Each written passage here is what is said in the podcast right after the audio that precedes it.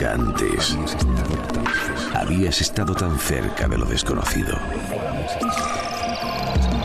Milenio 3. Cadena Ser. Son las caras de Belmez.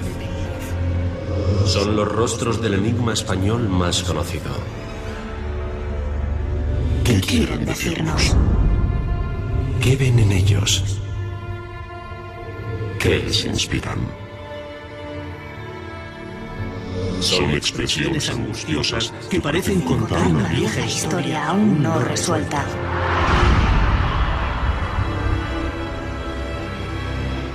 Llevan 40 años desafiándonos, alimentando nuestros anhelos de misterio y generando dudas y sospechas al mismo tiempo.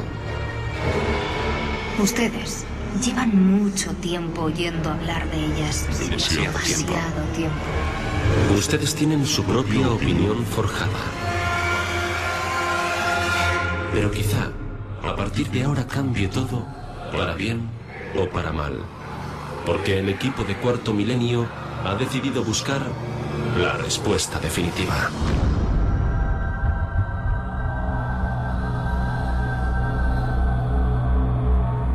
Tres y siete minutos, aquí estamos. Y sí, ese conjunto de voces, una promoción que realizaba nuestro compañero Sergio Fernández de Pinedo y que ponía los pelos de punta, estaba muy bien traída porque ese conjunto de voces parece en sí el mundo que representa Belmed, ¿no?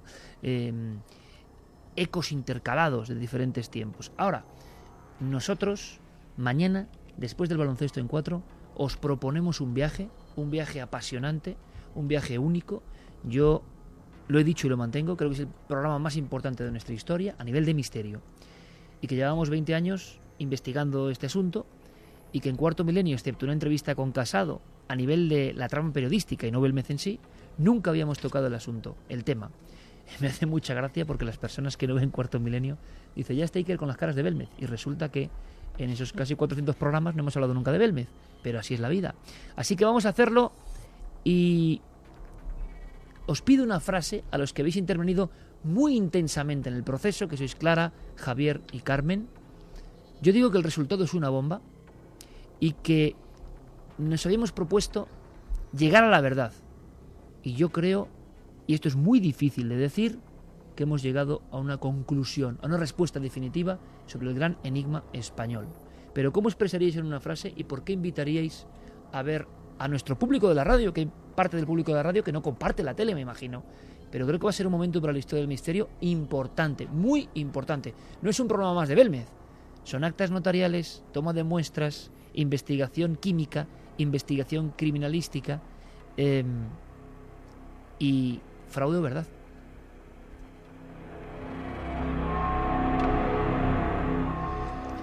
Mi titular sería que las caras siguen plantando cara. Y ahí lo dejo, tanto a nivel si es un fraude como a nivel si es verdad. Pero ahí están. Yo para mí me quedo con las sensaciones que, que, experimentamos aquella noche y yo diría que fue una noche llena de sin- sincronicidades que se, además se produjeron cosas muy concretas que, que solo fuimos, fuimos conscientes incluso después. O sea, me estás adelantando, Clara, que nos pasaron cosas eh, en la casa, aunque puede tener que ver o no con el origen de las caras, ¿no? Evidentemente. ¿Cosas que te han marcado? A mí sí, a mí desde luego me han dado una inyección de, de energía eh, para saber que bueno pues eh, lo que me lleva moviendo el motor que me, que me lleva en marcha desde niña pues tiene un sentido que ya lo tenía es decir ya ya tenía tenido otras oportunidades en las que esa inyección de energía viene pero de vez en cuando un recordatorio no está mal y un recordatorio como este desde luego es significativo Javier. Pues yo tengo que decir, mi experiencia es que eh, al haber titulado el reportaje Operación Belmez, la respuesta definitiva, hay mucha gente que me pregunta si realmente es la respuesta definitiva o puede haber eh, lugar a dudas una vez que demos los resultados, ¿no? Yo tengo que decir que han sido tres meses de trabajo muy intenso, de trabajo eh, muy pormenorizado, en el que todo tenía que estar perfectamente medido, donde tenía que haber un riguroso orden de, todo lo que se llevaba a cabo y tenía que haber constancia de cada paso del proceso. Lo ha habido y yo diría que efectivamente esta es la respuesta definitiva. Mañana después del Mundo Básquet en cuatro, yo lo que entre las once y media, quizá 12 menos 20, es un poquito más tarde de lo habitual, de lo que íbamos ocupando en la franja de prime time, pero va a merecer la pena. El acontecimiento deportivo es de máximo nivel, evidentemente, pero ojalá eh, nos hagáis compañía, porque vamos a disfrutar, vamos a sobrecogernos, vamos a sorprendernos, vamos a maravillarnos y quizá también vamos a choquearnos, ¿no? Como es mi estado actualmente. Así que mañana Operación Belmez en cuarto milenio, décima temporada, casi nada. Os esperamos.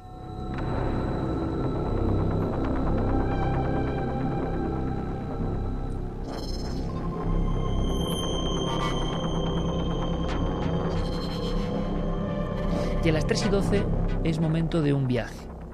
Clara, en fichas, nos va a contar cosas que ocurren en lugares donde vive el horror. Allí donde vive el horror. Es una especie de guía de casas encantadas. Sabemos que es un material que os gusta. El año pasado, con el propio archivo de Clara Taoces, mm, recorrimos lugares, voces, sentimientos que son difíciles de olvidar. Qué panople de historias. Pero claro, nos ceñimos a España. Yo le pedí a Clara el esfuerzo de podríamos hacer una ruta internacional de esos casos no conocidos, que es lo importante, no símbolos, no se han hecho películas de ellos, y sin embargo, en ese olvido, en ese abandono, guardan la esencia de su propio enigma, un código muy extraño. Tienen un nexo común. Las personas se aterrorizaron, y seguramente hay una enseñanza. Son casos muy distintos unos de otros. Esta noche, a las 3 y 13, comienza el primer viaje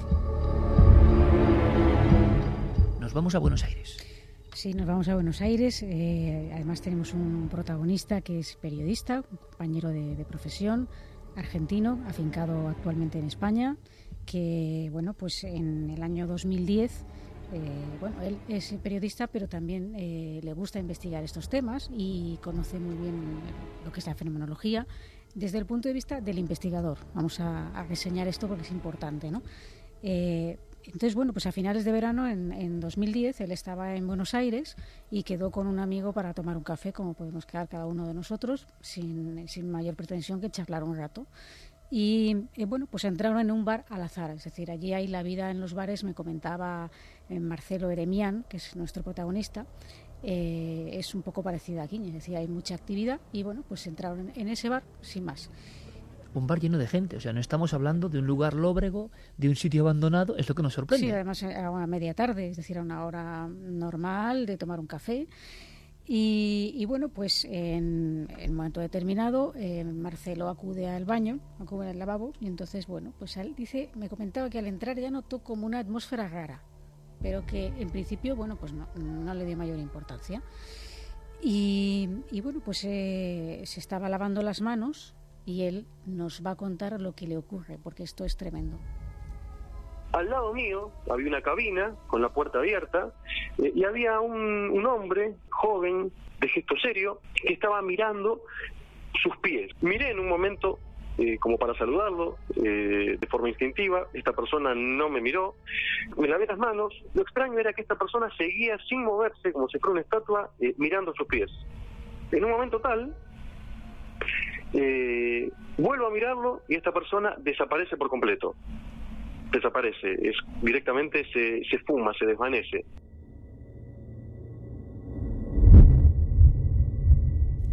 Plena tarde, bar con personas, lugar nada mm, macabro, pero él se queda muy impresionado primero por la aparición, están los dos solos en ese momento, de alguien que que parece no hacerle ningún tipo de caso y que sin por supuesto abrir ninguna puerta ni alejarse se esfuma. Esto suena extrañísimo, absurdo. ¿Cómo continúa la historia? Claro. Sí, además, bueno, yo le preguntaba, ¿y cómo era, cómo era esta persona que viste? Este, eh, ¿Era algo extraño que a ti te llamó la atención independientemente de que desapareciera o de su actitud esquiva, que miraba hacia los pies como si no hubiera nadie más allí? Y él me decía, bueno, pues que era un hombre de entre unos 25 o 30 años, es decir, joven, de pelo corto, eh, oscuro, que tenía el rostro serio, estaba mm, su rostro no era una, una persona en ese momento que sonriera o que tuviera algún, algún gesto de, no sé, como de vitalidad, ¿no? más bien una seriedad. Y, bueno, parecía como si no le importara la presencia de Marcelo y estaba a muy pocos pasos de él. Tanto es así que bueno, que él pudo ver que llevaba un pantalón oscuro, una camisa gris, es decir, que estamos hablando de camiseta gris, un atuendo corriente, pero en una situación anómala. Eh, bueno, imaginaros el desconcierto de, Marcelo, que estaba curtido poco de escuchar testimonios, no es lo mismo escuchar que, te ocurra a ti. Y él no entendía ni lo que había ocurrido y de hecho él, eh, su reacción fue alargar el brazo hacia la cabina, claro, y se encontró con el vacío.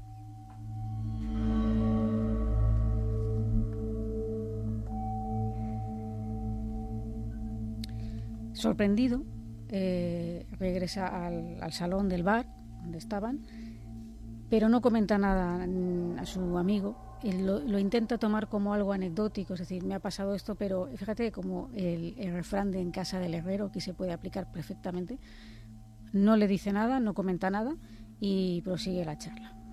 Y bueno, pues ahí acaba en principio la historia. Lo que pasa es que eh, mm, muchas veces, aunque no queramos ver las cosas, parece que las cosas vienen de nuevo a nosotros para, para darnos un toque de atención. Y esto es lo que ocurre después. Unos meses posteriormente de esta experiencia, él vuelve a quedar, ya en invierno hablamos, él vuelve a quedar con, con este amigo, otra vez para tomar café. Y bueno, pues ellos tenían costumbre de ir a diferentes bares eh, y como han pasado varios meses, coincide que están cerca de este bar y vuelven a entrar. Casi... Por cierto, es un bar, Clara, que tiene algo peculiar, es un bar antiguo, tenemos que imaginarlo porque me encanta una, casa, una serie sobre casas encantadas o lugares más bien encantados donde vive el horror y que sea un lugar, por eso es Clara, ¿no? Eh, tan rompedor, tan diferente. Y digo, Clara, quiero historias diferentes, ¿no? ¿Ese bar tiene algún elemento que nos puede llamar la atención o ni siquiera?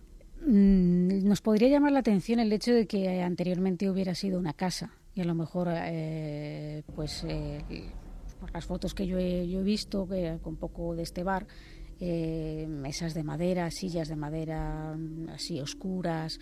Eh, la casa había sido fraccionada, como, como luego vamos a, comentar, pero en principio es los bares que están eh, a las puertas de la calle, en general, en cualquier lugar, son locales que pertenecen a edificios.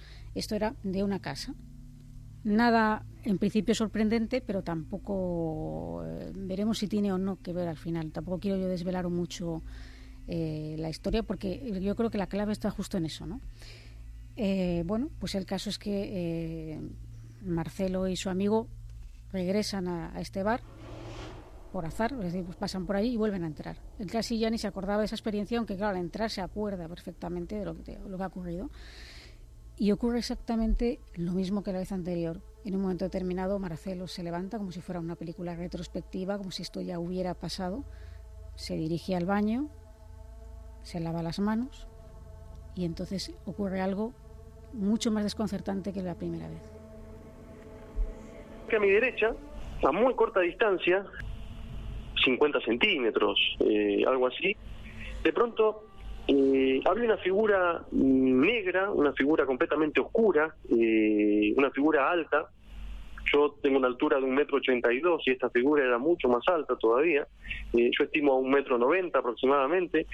Eh, una figura muy siniestra, completamente extraña, parecía flamear como si fuera una llama, pero era completamente oscura. No se veían eh, facciones, aunque sí se notaba la, la cabeza abultada eh, y estaba como inclinada hacia mí, como mirándome, obviamente que no podía ver ojos, no podía ver eh, facciones, pero estaba como con su cara apuntando eh, hacia mí. Eh, no se le veía brazos, no se le veía piernas, era como si tuviera una especie de túnica negra y me quedé completamente impactado observando ese imposible, por así decirlo, esa, esa figura extraña. Esta contemplación duró dos minutos. de pronto se abalanza hacia mí, lo noté yo como una reacción agresiva, como encarándome, eh, haciendo que justamente eh, realmente sintiera, sintiera en ese momento eh, una presión sobre, sobre mi pecho, miedo, y desaparece, desaparece muy a pocos centímetros de, de mi cuerpo, de mi persona.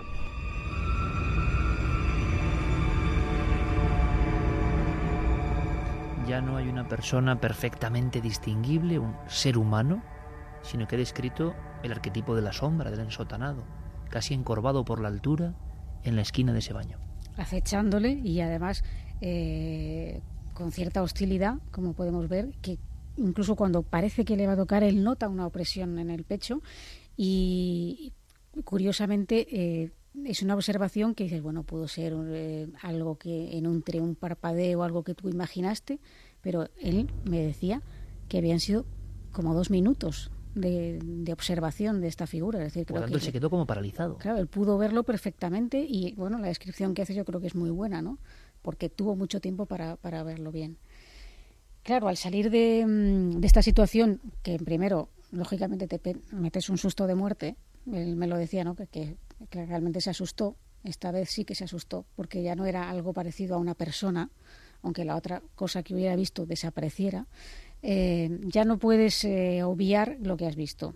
Y cuando ya has visto algo de así, no se puede olvidar. Y entonces él sale, el investigador que Marcelo lleva dentro, y decide preguntarle con mucho tacto, contarle un poco al dueño, eh, intentar hablar con él y, contarle lo que le ha ocurrido, a ver cuál es su reacción, por curiosidad. Y la sorpresa llega cuando efectivamente le comenta lo que le ha pasado y el dueño le dice que él, bueno, pues mm, no solo nos extraña, sino que él le dice que aunque él realmente no es eh, creyente en, fenómenos extraños, le dice que allí habían sucedido experiencias relacionadas, y cito textualmente, con fantasmas y espíritus.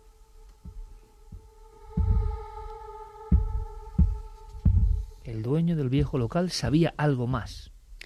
Sí, no solo sabía, sino que había vivido incluso alguna experiencia, porque eh, entonces le empieza a contar que cuando iba a realizar el traspaso del local quedó con el anterior propietario, quedaron en el bar, estaban ya en una hora que bueno, pues no había servicio de atención al público en ese momento, sentados a la, una mesa.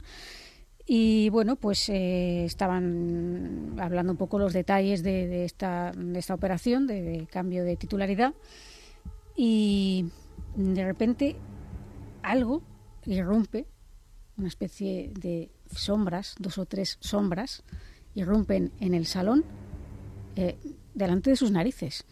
Eh, algo ya un poco como muy descarado, pero como no queriendo que se note. Y nos lo explica Marcelo ahora mm, con mucha claridad y muy bien, muy bien contado. O sea, el dueño del bar había tenido tiempo atrás la visión que vamos a escuchar. Sí. Dos o tres figuras oscuras que José me, describió que eran como eh, sombras humanas, sí, completamente negras, se deslizaron por la parte central del salón, sí, por atrás de ellos, eh, en un andar completamente eh, ligero, deslizándose, hasta que desaparecieron al atravesar una, una pared. Eh, lo curioso fue que estas figuras presentaban como un, una actitud, como un andar, como de quien quiere pasar desapercibido.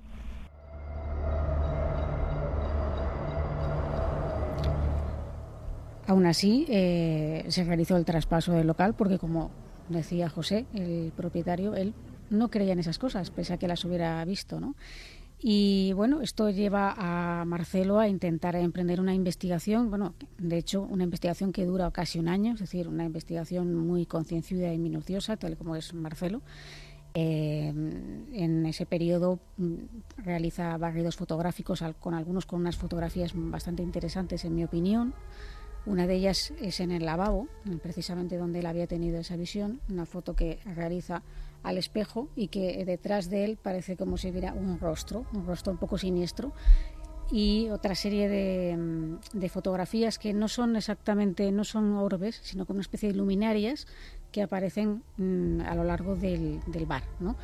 Eh, el caso es que él habla incluso con el personal, había como cinco empleados. De esos cinco empleados, eh, tres al menos habían tenido experiencias allí. Lo que pasa es que, bueno, como estaban trabajando allí, pues tampoco habían querido darle mayor, mayor importancia, ¿no? Como ya hemos visto en la temporada pasada que a veces estas cosas ocurren cuando te encuentras en un centro de trabajo, ¿no? Eh, por ejemplo, varios confesaron haber visto estas figuras oscuras estas presencias como escondidas por los rincones del local, sobre todo por la noche cuando el local estaba cerrado y estaban realizando las, las tareas de, limpieza. También se escuchaban sonidos de pisadas en, el pasillo. Eh, se oían las descargas de los inodoros cuando no había nadie en, los lavabos. Em, los cubiertos caían al suelo sin que nadie los tocara. Cuando iban a, los recogían y los colocaban en su lugar, se daban la vuelta y a los pocos minutos estaba otra vez el, ruido del cubierto y el cubierto en el suelo. Este tipo de vivencias. Pero quizá de las cosas más sorprendentes, y yo creo que aquí este caso destaca mucho lo que es la aparición presuntamente espectral o fantasmal, porque yo creo que de todo hay, porque cuando un eh, espectro atraviesa una habitación y no te hace caso, o por ejemplo como el del baño la primera vez, que no te hace caso, pero esa figura que se acerca y te va a tocar parece que quiere interactuar contigo, ya no sería un espectro, sería un presunto fantasma. Es decir, parece que eso toma protagonismo y tanto es así que eh, Marcelo logró localizar al anterior propietario, este señor con el que, con el que se había reunido eh, José, el actual propietario, y habían visto esas sombras para preguntarle, bueno, pues qué, podía contarle sobre eso y si había tenido alguna experiencia más de ese estilo. Y, en efecto, después de, mucho tiempo, porque este hombre ya no estaba ni siquiera viviendo en Buenos Aires, logró dar con él. Y este hombre le contó encima que él eh, eh, vivía, como hemos dicho, era una casa. Entonces él vivía, además en, de ser su, su propiedad, el, local, y de tenerlo como bar, vivía allí. Y bueno, pues mm, una de las cosas que le ocurrió es que una noche, eh, cuando estaba durmiendo, de repente algo pareció tirar de él insistentemente de, un brazo y de, la pierna hasta despertarle. Y al abrir los ojos observó eh, la, aparición de una niña vestida de blanco. Mm, definía la escena como en blanco y negro, es decir, no había color la niña tenía el, rostro muy serio, mm, sin una expresión poco como sin vida. Y posteriormente de verla, que fue unos momentos, unos segundos nada más, desapareció. Esto fue lo que le ocurrió al primer propietario, es decir, que todos coincidían en que allí no sabían, ellos no decían, todos decían que no querían nada, pero todos habían visto de todo.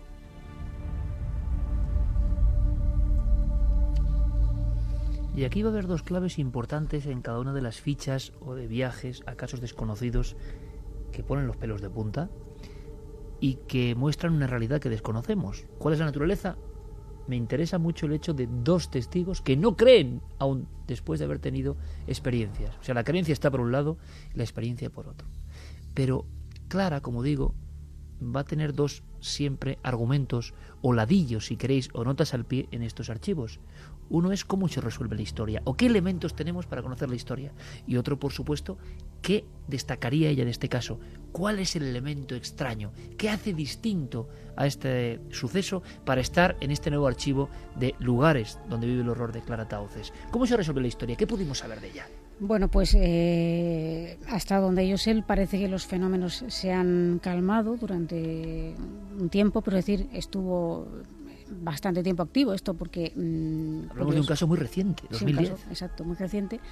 Eh, a mí lo que me llama muchísimo la atención de este caso, Iker, es el hecho de que no existe ningún hecho eh, sangriento, luctuoso, terrible, eh, que podría justificar, entre comillas, siguiendo los cánones y las teorías de la parapsicología, la aparición de, estos seres ni, la, ni estos fenómenos. No hay ninguna muerte en ese baño, no hay ninguna niña que pierde la vida en esa casa, casa bar, y, según va la cronología no encontráis nada. No, porque eh, investigando el pasado de, la casa, pues eh, Marcelo da con pues, pues que efectivamente lo que hemos dicho al principio, que nos hemos querido reservar esa pieza, ¿no? que había sido una antigua casona y que había sido fraccionada. Precisamente hasta el año 97 allí han vivido dos hermanas que tenían una edad muy avanzada y precisamente debido a eso es lo que no podían hacerse cargo de un, sitio tan grande y lo habían vendido al primer propietario del bar, el que vio a la niña. Pero hasta donde se sabe no ocurrió nada extraño con esas mujeres, no ha vivido ninguna niña allí ni ningún hombre de esas características, ni esas, por supuesto se justifica la figura esa oscura, amorfa, extraña. ¿no? Eh, lo cierto es que el primer propietario, el que dice que no creía en nada, pero que no podía negar lo que había visto, eh, mm, los fenómenos que él empezó a vivir no quería darle importancia por sí mismo. El problema era cuando otros, que eran familiares o amigos que le visitaban y tal, veían algo. Entonces decían, oye, ¿qué pasa aquí? Y llevado por, por esas personas, no por él, decide acudir a un medium.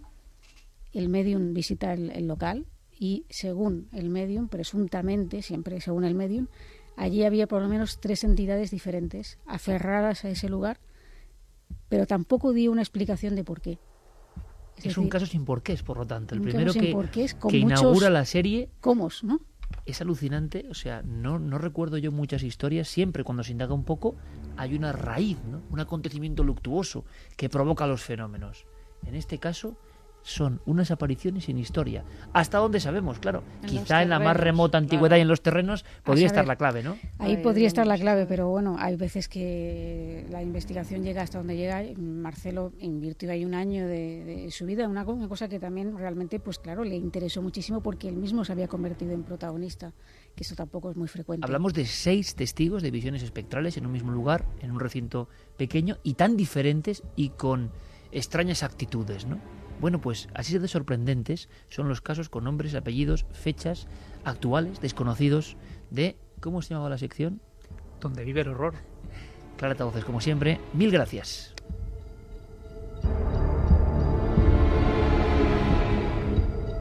A ver qué nos cuenta el público también, ¿no? Quizás sepan algo de este bar o alguien identifique este bar eh, de Buenos Aires. Buenos Aires. Bueno, o quizá le haya ocurrido algo en, algún lugar, porque nos, escucha mucha gente de fuera de España y a veces pues podrían contactar si hay algún caso realmente interesante que podamos ¿Recuerdas aquel caso que tú contaste del archivo donde los cuchillos salían lanzados, no?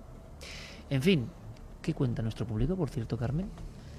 Pues lo primero que Noel, que a ver esa mano, que le ha dado un susto de muerte con, con la música. Hablan de microinfartos incluso. Microinfartos, espero que no, ¿eh? Así que, que Queremos a toda la audiencia completa. las pilas, Noel, ya sabes, porque les has dado un susto de muerte a los oyentes. Pues nos decía, por ejemplo, Monse, que de niña cree que vio a alguien en el umbral de la puerta de su habitación, que pasó pánico. Blanca Oriol, esas apariciones con túnica negra o encapuchados son terroríficas.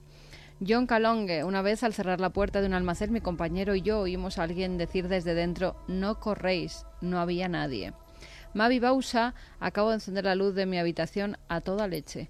Miguel López ahora tocará esperar a que amanezca para poder cruzar toda la casa y llegar a la cama.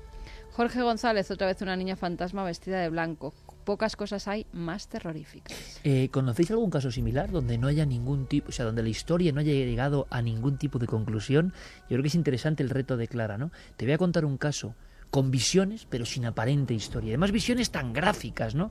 Esa, mm, ese arquetipo de la sombra amenazando y sintiendo una presión en el pecho el periodista me parece interesantísimo, ¿no? Sí, pero que fíjate, una vez más, eh, los testigos dan una sorpresa cuando uno cree que ya ha escuchado mucho él decía que la figura flameaba como una llama. A mí ese detalle eh, me ha dejado impresionado porque es muy gráfico, ¿no? Uno casi puede ver ese movimiento casi irregular y que es un detalle que al final muestra que a veces este tipo de apariciones son tan extrañas que el propio testigo es incapaz de hallar la respuesta. Sí, pero qué bien lo dice el testigo en su, en su búsqueda del lenguaje, que bien se adapta a una realidad que otros muchos han contado, ¿no? Sí, acaba encontrando unas palabras muy gráficas y que, aunque parezca imposible, al final detalles como ese, como el de una aparición que parece una llama, se han repetido a lo largo de la historia. Hombre, si acordaros del monstruo de Flatwoods, ¿no? En, en Estados Unidos, ese caso tremendo que eh, surca una especie de piedra mm, llameante, es decir, un meteoro o algo parecido,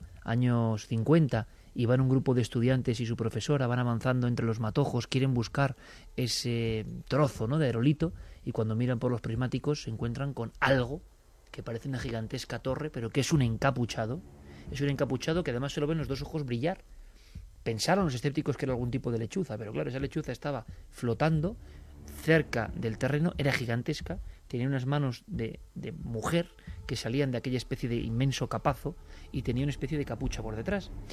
Eh, los casos de personas, recuerdo alguno escalofriante, que tienen que ver con el mito o verdad de la Santa Compañía, o del arquetipo, o de la realidad demónica, o de lo que sea que se sigue manifestando, o que se ve en el cerebro de las personas, algunos casos que yo he entrevistado, eh, como el de un prestigioso traductor, luego galerista español, que está tranquilamente en la ventana de su gran caserón en la Galicia interior, y se da cuenta de que hay como un grupo de llamas que están pasando. Cree que son fuegos fatuos y cuando empieza a verlos, realidad o realidad cerebral, pero él tampoco creía en nada clara, lo que ve es una hilera de, de figuras de llamas que tienen algo parecido a una mano en el pecho y que van portando otra llama. O sea, el arquetipo de la Santa Compañía. ¿Y qué decir de ese caso tremendo conocido de todos nosotros en las urdes, cuando una persona escucha un rechinar de dientes a su espalda, atardeciendo a las afueras de Arrolobos? Y en el año 82. Y cuando se da la vuelta, antes de ver algo que parece lo mismo que ha contado este buen periodista argentino, que se le va a echar encima y que nota una gran presión, este hombre que estaba poniendo ladrillos en una especie de tapia, lo último que había visto era una llama pequeñita que subía por el monte, que le había parecido curioso. La siguiente escena es algo que a mí me resonó durante años, ¿no? ¿Cómo se describe? Un rechinar de dientes. ¿Cómo suena un rechinar de dientes? No lo sé muy bien, pero avanzando hacia tu nuca, ¿no? Y cuando te das la vuelta, la misma figura. En fin, vamos a aprender mucho de estos casos y os invitamos a una sección, sí, no apta para cardíacos.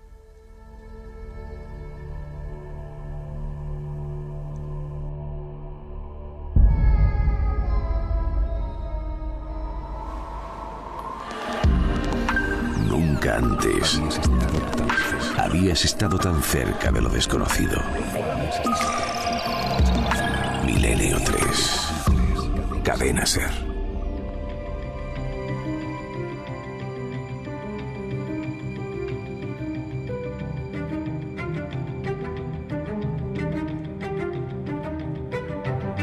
Sigue el viaje milenario, por supuesto, y vamos del terror sobrenatural, del intento no de terror, de aprendizaje de esas cosas que pasan y que es difícil rescatar, pero aquí mostramos a otro tipo de, de conciencia ampliada, ¿no?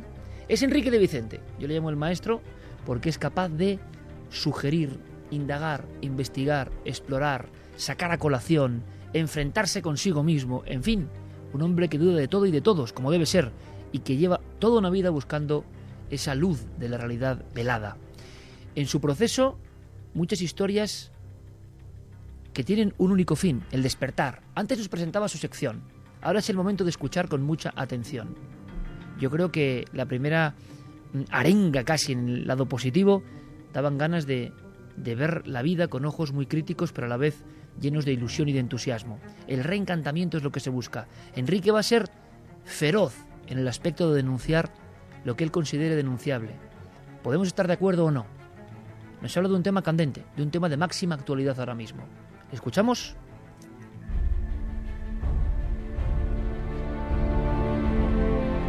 ¿Por qué siempre estamos en guerra? ¿Te lo has preguntado alguna vez? Aunque no nos enteremos, ahora mismo se están librando en el mundo casi un centenar de guerras, algunas como las de Siria o de Irak, con millones de refugiados y masacres mensuales, y otras como las de Ucrania, cuyas consecuencias ya nos están afectando y amenazan con hacerlo de forma mucho más trágica y más directa. Las guerras han sido siempre la gran constante histórica y sin embargo no se conoce un fenómeno parecido entre otros seres vivos. Muchas evidencias demuestran que la guerra no es consustancial al ser humano y que en épocas remotas no hubo guerras en la mayor parte del planeta.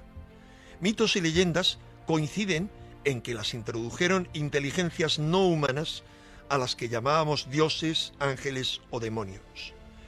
Varios estudios han detallado las muchas funciones que en nuestro tiempo cumplen las guerras, desde regular la demografía o el crecimiento exagerado de la población, eliminando así a toda la gente sobrante, hasta propulsar el rápido avance de la investigación científica y tecnológica.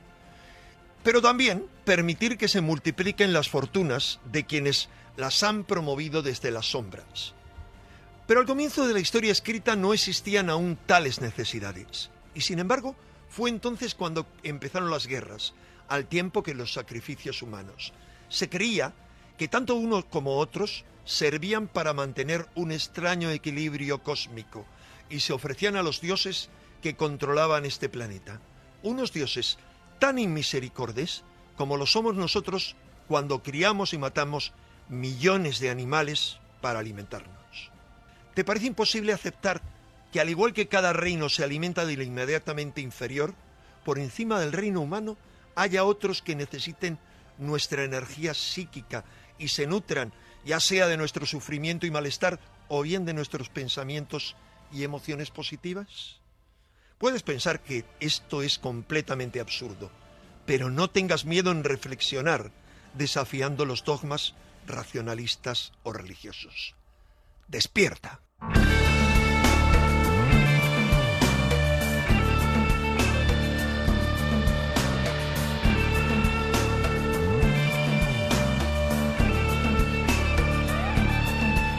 Despierta, todo ha cambiado.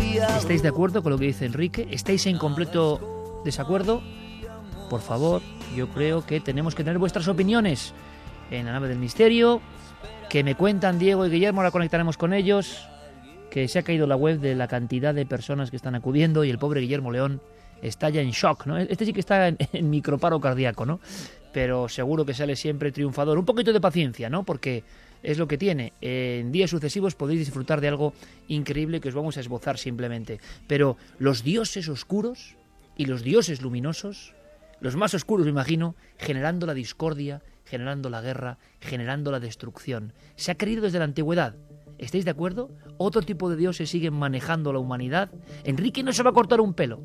Y si le hemos fichado en Milenio 3 para esta columna llamada Despierta es precisamente para que no se corte un pelo. ¿Estáis de acuerdo? Estemos de acuerdo o en completo desacuerdo.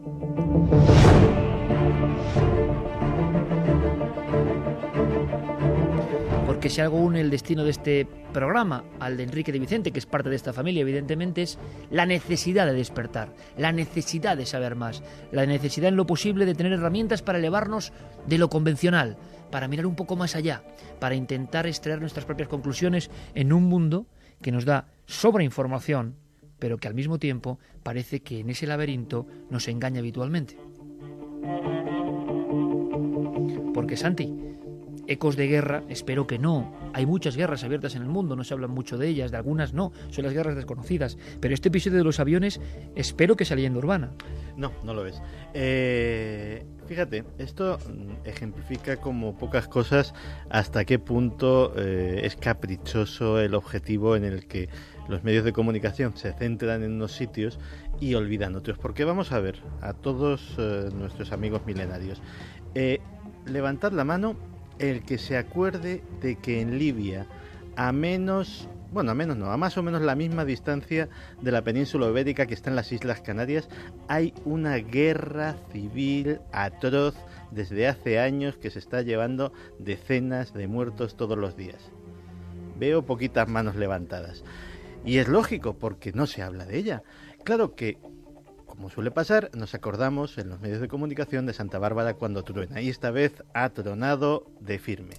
Porque, por ejemplo, no sabíamos que el aeropuerto de Trípoli eh, era escenario de tremendos combates desde hacía por lo menos dos meses. Parece ser que eran eh, las tropas eh, del ejército contra los rebeldes de una organización islamista que se llama Misrata, eh, estaban combatiendo ahí por lo menos que se sepa desde mediados de julio.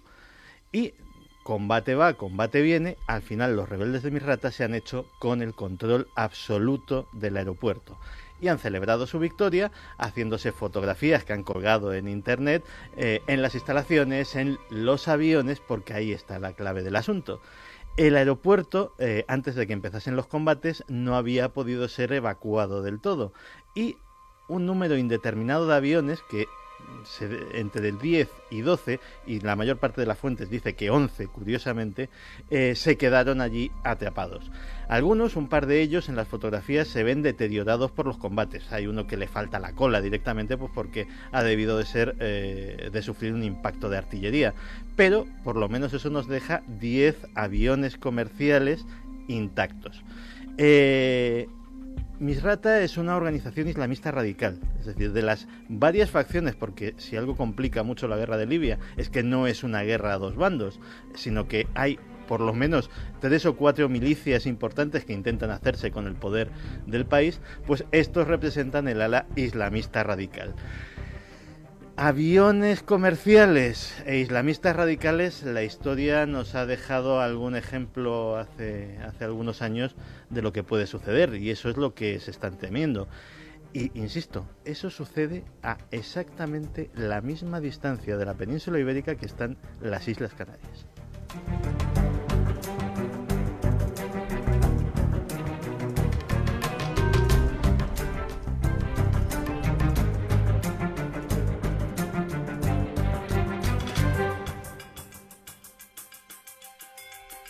3 y 46 minutos. Pues el director de la revista Año Cero, Enrique de Vicente, em, cuyo Facebook también es un fenómeno, en América sobre todo nos dicen que eso es un fenómeno y nos alegra mucho por el maestro Enrique, va a traernos temas para la polémica, no sé, pero el mundo está en una encrucijada, en una encrucijada terrible, terrible, y espero que no tengamos noticias más eh, oscuras, ¿no?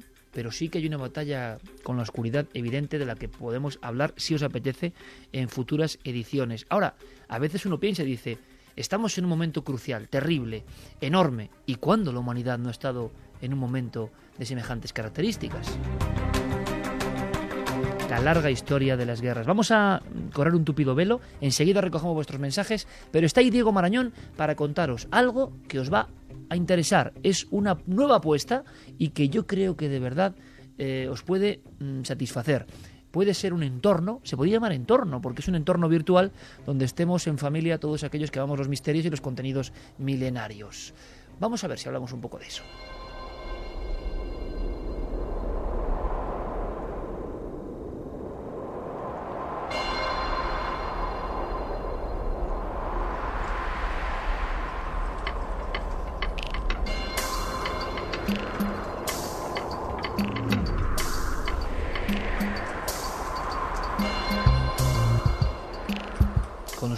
Primeros compases de Oxygen. Entra Diego Marañón de nuevo. Diego, compañero, buenas noches. Hola Iker, ¿qué tal? Eh, eh, eh, Guillermo León, que está ya en otro plano, ¿no? Bueno, ha sufrido una ECM. Yo estoy pegado al micrófono y Guillermo está pegado a un gotero. Ahora mismo no, no le llega ya la camisa al cuerpo al pobre hombre. Que no se preocupe, que no se preocupe, que estos debuts tienen sus problemas. No, hablamos de navedelmisterio.com. Está casi siendo un evento pantalla azul, Iker, esto. sí, sí, sí, sí. Hay una maldición que un día contaremos. Sí. Yo he inaugurado un videoblog que es La locura sobre la locura, el videoblog de Iker Jiménez y un día contaré la historia de la pantalla azul, que es una historia increíble, que tiene también como protagonista Guillermo León, que ya es protagonista de algunas de las historias que he contado. Y, vamos a sorprendernos, ¿no? Los pequeños, grandes archivos de la historia que también podéis comentar. Pero navedelmisterio.com que nos comenta Fermín Agustí que se ha vuelto a caer, ¿no? O sea, las webs se caen ya hoy en ya día. está otra vez bien. Esto es como de los 90, pero nos encanta. Está siendo una noche intensa y que alguien debería ver lo que se está cociendo en la tramoya de Milenio 3 porque es muy curioso. Está Habéis muerto de milagro los dos en estas sí, semanas, ¿no? prácticamente. No sé si me he notado un poco nervioso, pero eh, te aseguro que es por algo. Bueno, eh, vamos a ver cómo vertebramos esto porque hoy presentamos oficialmente, a pesar del caos cibernético, caos cibernético, eh, una apuesta que concentra a todos los que estamos aquí, porque todos vamos a participar y todos estamos presentes de alguna forma. Y para mí era un sueño de niño, de verdad, era un sueño de niño, sobre todo en un aspecto que era revitalizar el mundo del libro.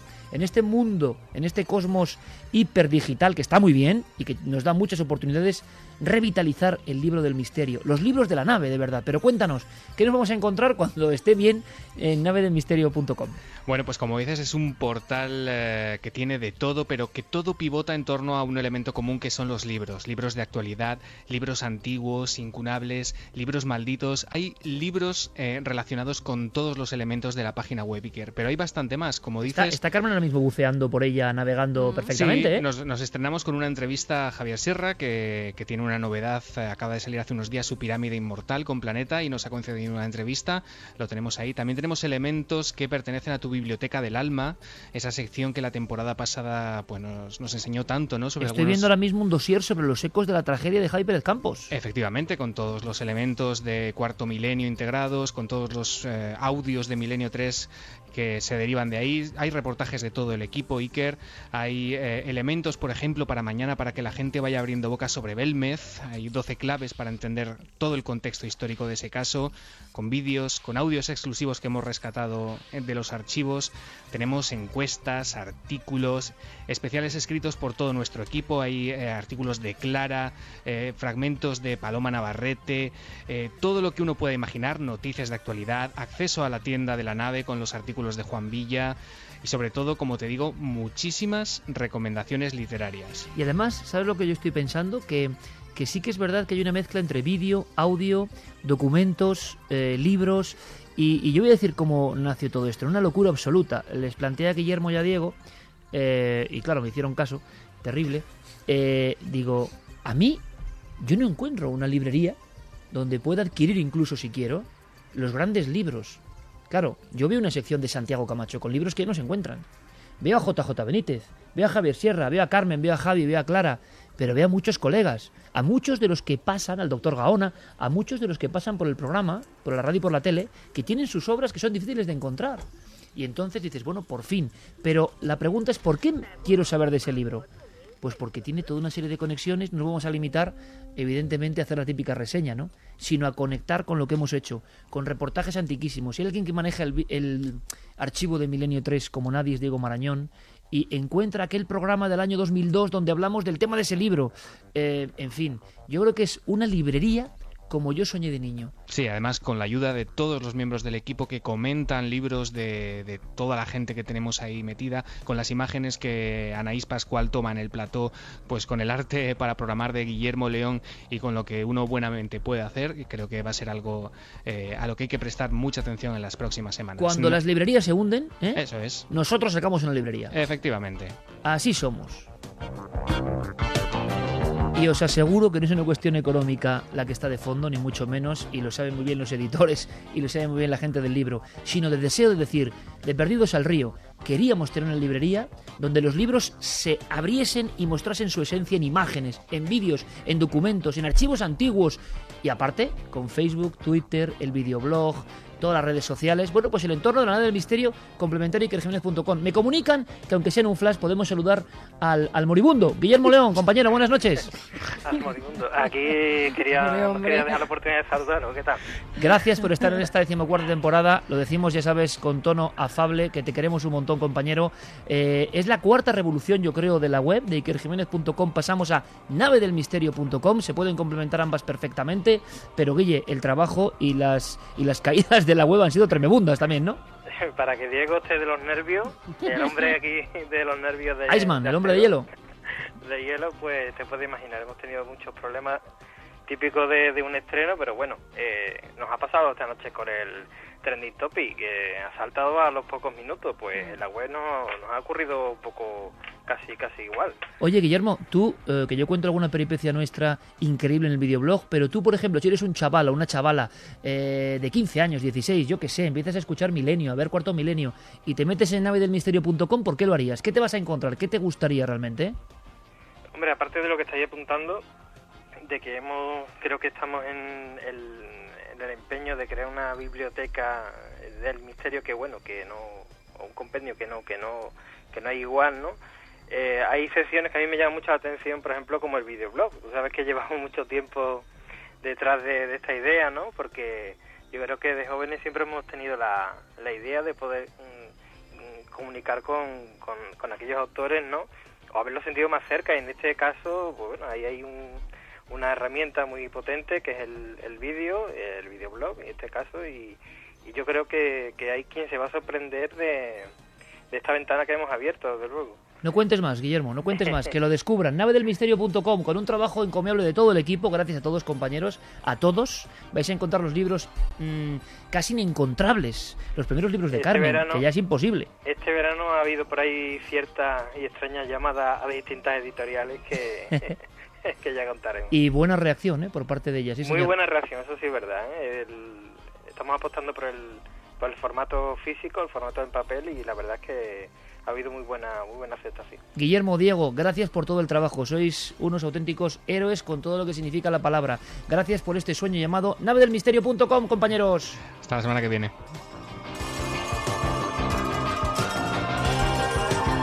Pues si no se derrumba y aparece la pantalla azul, que es el peor, peor que el ébola, es el ébola informático, le llaman ébola informático.